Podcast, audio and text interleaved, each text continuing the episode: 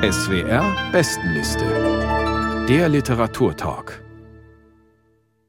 Wir kommen zu Platz 1 und zu der in Belgrad geborenen und seit 2006 in Wien lebenden Schriftstellerin Barbie Markovic. Mini-Horror heißt ihr neues Buch, das keine weitere Genreangabe trägt. Die Autorin erzählt darin jedenfalls mal kürzere, mal längere und zumeist sehr groteske Geschichten von Mini und Mickey im städtischen Alltag. Cornelia Geisler, stellen Sie diese beiden Figuren, beinahe hätte ich gesagt Comicfiguren, doch mal vor.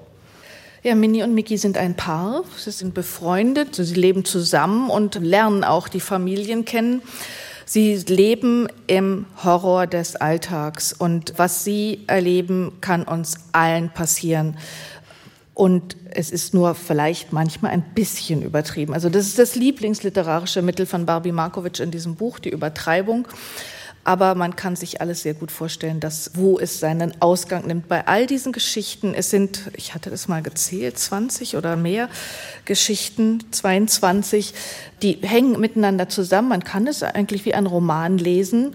Und auch immer mal innerhalb der Geschichten gibt es so Zeitsprünge und wenig später passiert dieses und jenes. Also da steckt ein großer Kosmos drin an Schrecklichkeiten des Alltags, der Gegenwart die Barbie Markovic einfängt mit diesem Buch. Und es ist toll, dass dieses Buch jetzt bei uns auf Platz eins ist, weil es diese Aufmerksamkeit verdient hat und weil diese Autorin die Aufmerksamkeit verdient hat, die ja zuerst angefangen hatte, auf Serbisch zu schreiben und ein Thomas Bernhard Remix gemacht hatte auf Serbisch und zwar Ausgehen geschrieben hat über sein Buch Gehen, es überschrieben hat in die Belgrader Barszene und Disco-Szene und das nächste Buch waren dann die Superheldinnen, junge Frauen mit Kriegserfahrung in Jugoslawien.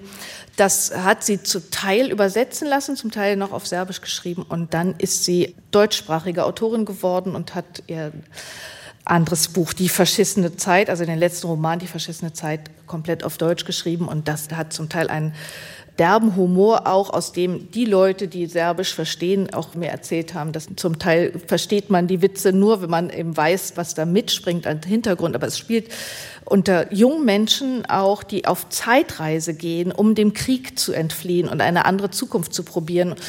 Dem Buch ist sogar der verschissenen Zeit ist ein Spiel beigegeben und auch hier eine sehr experimentierfreudige Autorin. Auch für Mini-Horror gibt es noch weitere Möglichkeiten. Es gibt Bonustracks sozusagen am Ende des Buches. Es ist also eine Autorin, die eben sehr unterschiedliche Bücher schon geschrieben hat und ich freue mich schon auf die weiteren, aber wir können ja erstmal noch weiter von Beim Mini-Horror bleiben. Ja. Aber was ich vielleicht noch ergänzen kann, es ist tatsächlich so, dass diese Miniaturen vollgespickt sind mit, da werden wir gleich auch wahrscheinlich noch drüber sprechen, vollgespickt sind mit kulturellen Verweisen. Also man hat so eine kleine Geschichte, die man so auf der Oberfläche zunächst einmal lesen kann, die skurril ist, manchmal fantastisch ist, merkwürdig ist.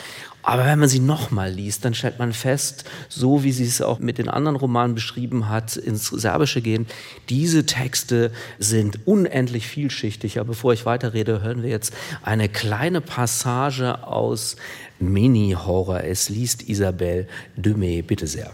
Minnie und Mickey wollen nett sein. Aber nichts ist einfach. Die Welt ist schrecklich, alles muss sterben. Die beiden müssen ziemlich viel erleiden. Und genau dafür lieben wir sie. Minnie erzählt ungern über ihre Familie. Warum bist du so geheimnisvoll, wenn es um deine Verwandten geht? fragt Mickey an einem langweiligen Regentag, während Minnie gerade mit einer Packung Linsenchips an ihm vorbeihuscht, um zu der Serie zurückzukehren, die sie schon seit sechs Stunden schaut. Sind Sie Kriegsverbrecher? fragt Mickey. Nein, ich glaube nicht, sagt Minnie. Minnie und Mickey lachen unsicher, weil solche Scherzfragen leicht daherkommen, aber zu unangenehmen Situationen führen können, wenn die Antwort Ja ist.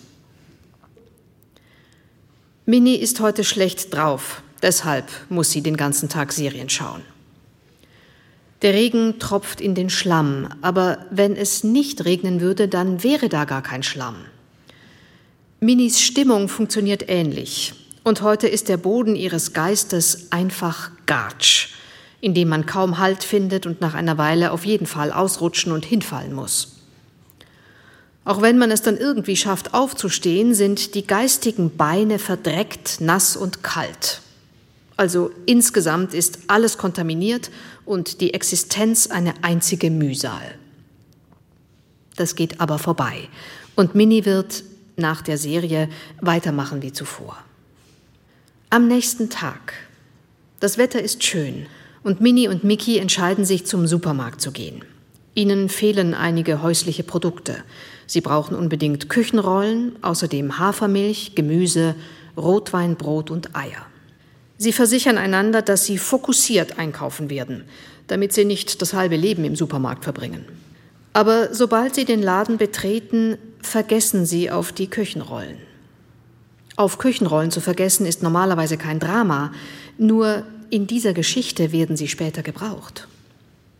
Mickey geht zum Weinregal, um Rotweine zu studieren, und Minnie wird von verschiedenen bunten Trash- und Fertigprodukten aus der Gefriertruhe verführt. Sie hat den Traum von einem nie dagewesenen, unfassbaren Fertiggerichte-Mix, der ihre Sinne umhauen wird, noch nicht verworfen. Ein glitzernder, im Mund explodierender Pizza-Burger würde sie auf jeden Fall neugierig machen. Im Glas der Vitrine, in der Minnie ihre Traumprodukte sucht, spiegelt sich Mickeys Weinregal. Minnie beobachtet den gespiegelten Mickey, wie er die Rotweinetiketten sorgfältig liest. Die beiden haben ein sehr unterschiedliches Kaufverhalten. Er versucht, seine Impulse zu rechtfertigen und als trotzdem sparsam zu rationalisieren, mit Qualität zu argumentieren. Minnie nicht. Minnie erfüllt sich Wünsche, von denen sie nicht wusste, dass sie sie hatte. Isabel de May las aus Mini-Horror von Barbie Markovic, erschienen im Wiener Residenzverlag, Platz 1 der SWR-Bestenliste im Januar. Vielen Dank.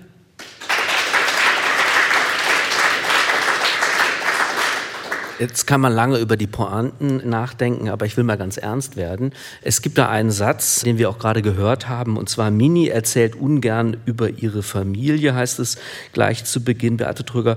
Ja, was macht denn die Frage nach der Herkunft so unangenehm für Mini und warum erfahren wir dann später trotzdem etwas über die familiäre Vergangenheit der Figur? Es gibt eine Episode, wo Mickey und Minnie die Familie von Minnie besuchen und sie sagt, ja, meine Familie, die stößt mich immer in ein Loch oder in eine Grube.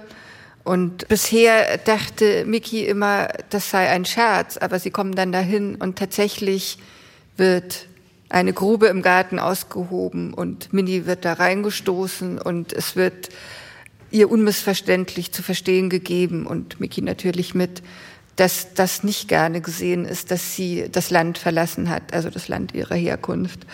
Und das ist ja tatsächlich auch was, was vielen Migranten und Migrantinnen widerfährt, dass die, die weggegangen sind, dann zwar hinausgehen in die Welt, aber dass sie sozusagen auch ihren familiären Halt verlieren und denen, die zu Hause geblieben sind, suspekt werden. Und das ist der Hintergrund dafür. Aber man kann es vielleicht noch eine Ebene weiterdrehen diese Frage der Unwirtlichkeit des Alltags, des Horrors des Alltags ist ja eigentlich auch ein wichtiger Strang in der abendländischen Literatur. Ich habe zum Beispiel auch an Beckett gedacht mit seinen seltsamen Wladimir und Estragon, mit seinen komisch absurden Duos oder Winnie, die in glückliche Tage bis zum Hals in der Grube steckt und immer noch davon redet, dass es ja glückliche Tage sind. Also Barbie Markovic steht da einerseits in der Tradition und andererseits kommt über das, dass Minnie dann Serien guckt und sechs Stunden in einer anderen Welt ist, die Alltäglichkeit des Digitalen stark auch mit rein. Also die Alltäglichkeit des Globalen über die verschiedenen Herkünfte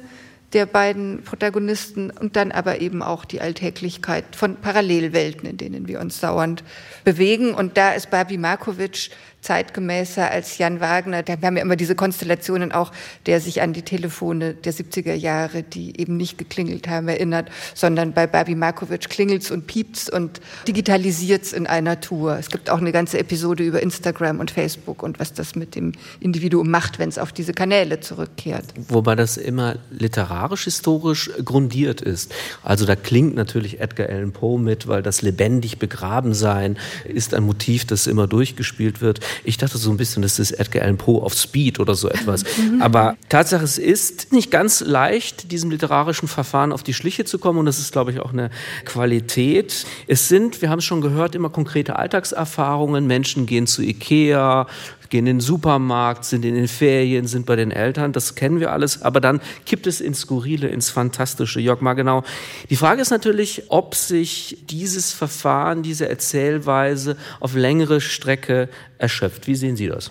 Ich finde ja. Ich habe das auch gerne gelesen und wundere mich aber doch ein bisschen über die Einhelligkeit jetzt in der Kritik des Lobes dieses Buches. Es gab ja eigentlich nur, nur Begeisterung.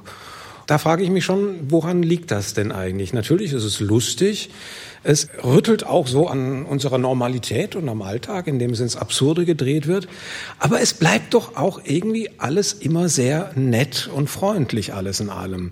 Also man wird nicht wirklich erschreckt. Da darf mal einer explodieren und irgendwie sich in nichts auflösen oder sich in ein Insekt verwandeln. In der nächsten Geschichte geht es ja aber wieder bei Null los. Das ist auch wie im Comic.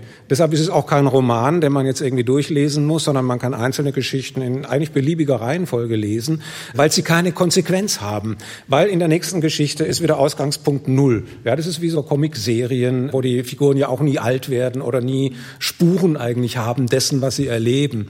Ja, Und das macht aus diesem Buch so, finde ich, eine, eine sehr doch eher heitere. Ich finde jetzt die Differenz Beckett auch sehr, sehr hoch gehängt oder Edgar Allan Poe. Ich würde jetzt dann doch eher sagen, es ist Walt Disney lustige Taschenbücher und die liest man natürlich auch sehr gerne.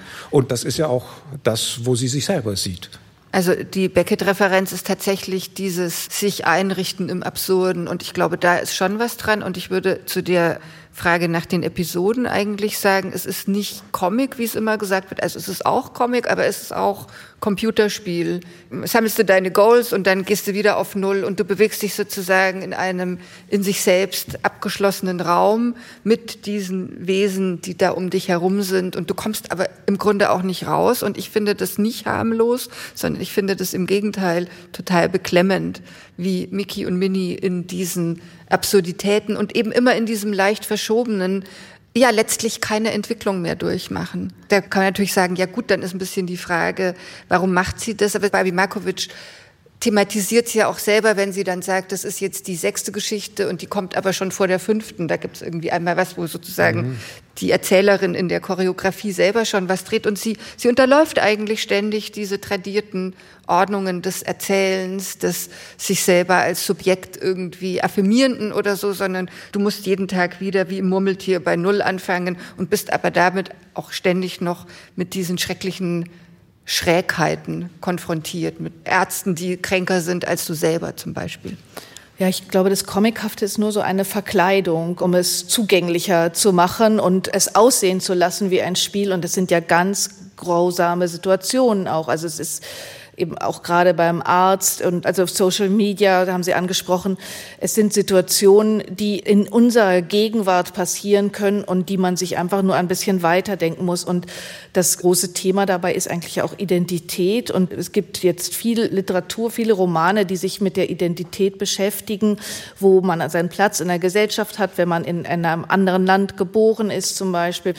Und wenn man die Sprache wechselt, diese Themen sind in diesem Buch drin und in diesem Buch sehr drastisch enthalten. Und es ist ja ein Kulturclash, der schon in diesen beiden Figuren angelegt ist, mit ihren Herkünften, die ja auch, also versuchen aufeinander einzugehen, aber immer wieder mit Sachen aneinanderprallen, wo sie wissen, da haben sie was in der Vergangenheit und haben sie was in ihrem Leben, wo sie nicht drüber wegspringen können. Und Minnie begibt sich auch zu der Familie von Mickey und das ist eben was tief österreichisches, dörfliches und sie versucht das zu verstehen und übersetzt es in der Zeit die Wörter, die österreichisch ausgesprochenen, in eine Art serbo-kroatische Sprache oder so. Also die Schlaute haben dann so ein umgedrehtes Dach, als würde man so wie bei Stanisic so lesen, liest man dann die Zischlaute.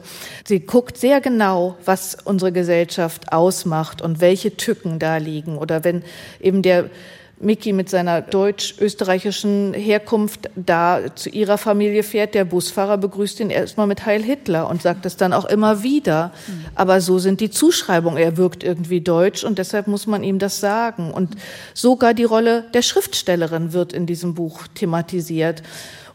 Einerseits ist es sogar was möglicherweise autobiografisches, dass der Mini immer abgesprochen wird von den Verwandten, dass sie sich und von anderen Leuten, dass sie sich Mini nennt. Sie könnte doch nicht einfach Mini heißen, sie heiße doch Minerva. Und da kann ich mir vorstellen, dass Barbie Markovic auch schon sich hat anhören müssen, dass sie ja eigentlich Barbara heißt. Aber warum soll sie sich nicht Barbie nennen? Und es gibt eine Szene, da ist sie schon Schriftstellerin und Journalisten wollen einen Beitrag über sie machen und es endet im Chaos. Und Mickey hat die Aufgabe, sie zu beschützen. Und Sie ist aber gerade kreativ und es ist alles immer ein bisschen aus der Spur geraten, aber doch ganz schön nah gruselig an unserer Gegenwart. Ich glaube auch, dass Monstergeschichten erzählt werden, wobei der große Witz daran besteht oder auch das Bittere, dass das Monströse in allen Figuren mhm. steckt und dass das nicht moralinsauer in eine Ecke geschickt wird und ich glaube, wenn man sich jetzt vorstellt, dass diese Figuren eben nicht Comic-Figuren sind, insofern ist die Frage, ob die Lesart von Jörg Margenau so zutrifft, sondern wenn man das nur als Masken sieht, die man wegnehmen kann, ist die Frage, was bleibt. Und ich glaube, das zentrale Thema ist gar nicht so sehr Identität, sondern Zerbrechlichkeit. Ja, genau. Zum einen Zerbrechlichkeit und zum anderen aber, glaube ich, diese Wiederkehr des ewig gleichen Horrors tatsächlich, ja, dem du nicht entkommen kannst, wenn du in der Welt bist und zu dieser Monster- Figuration, die immer wieder so eine Rolle spielt, würde ich sagen. Ich glaube, das ist eben das, was dieses Buch auch so besonders macht, ist, dass der Mensch nicht nur als Animal, also als Triebwesen und nicht nur als Zoo und als Gemeinschaftswesen, sondern auch als Bestie immer wieder auftaucht, ja, bis zu diesen Dorfsituationen, wo die dann alle in den Krampusmasken rumlaufen und erst noch irgendwie Mitleid haben wollen und dann aber über die Kinder irgendwie herfallen. Also, dass der Horror und das Bestialische das in den Individuen auch drin steckt, eigentlich hier immer wieder auch auserzählt wird und uns dann eben noch in diesem Bonusmaterial ja diese Zusatzaufgaben gegeben werden, wo wir selber uns noch Geschichten vorstellen können. Und da gibt's eine, die mich total bewegt hat, sind nur zwei Sätze, zehn Jahre lang schreibt Mini auf Deutsch, plötzlich fällt ihr auf, sie kann kein Deutsch. Da sind wir eigentlich wieder bei der Rolle der Schriftstellerin. Also wo steckt man da selber im Verhältnis zu dem, wie man Dinge auch beurteilt, wie man sich selber beurteilt? Das ist ein ganz reiches und ganz äh, facettenreiches Buch. Ja, und es ändert sich ja auch der Aufbau der einzelnen Episoden. Sie haben ein unterschiedliches Tempo. Es kommt immer wieder was Überraschendes. Also mir ging es so, dass ich auch diese ganzen Zusatzszenen gerne noch gelesen hätte, ausformuliert. Also es ist so ideenreich geschrieben, dass ich nicht ermüdet bin. Das wollen wir als Schlusswort nehmen. Mini-Horror von Barbie Markovic, erschienen im Wiener Residenzverlag, Platz 1 der SWR-Bestenliste im Januar. Und damit kommen wir zum Ende der heutigen Veranstaltung. Die SWR-Bestenliste liegt natürlich auch in voller Länge vor, etwa zum Nachlesen im Internet auf unserer Homepage swr2.de und im gut sortierten Buchhandel gibt es die Bestenlistenflyer mit vielen Informationen zu den ausgewählten Büchern aus der Jury. Der SR Bestenliste waren heute Abend in Karlsruhe zu Gast. Cornelia Geisler, Beate Tröger und Jörg Magenau aus den besprochenen Büchern haben Isabelle Demey und Sebastian Miro gelesen. Mein Name ist Carsten Otte und ich wünsche Ihnen noch einen schönen Abend.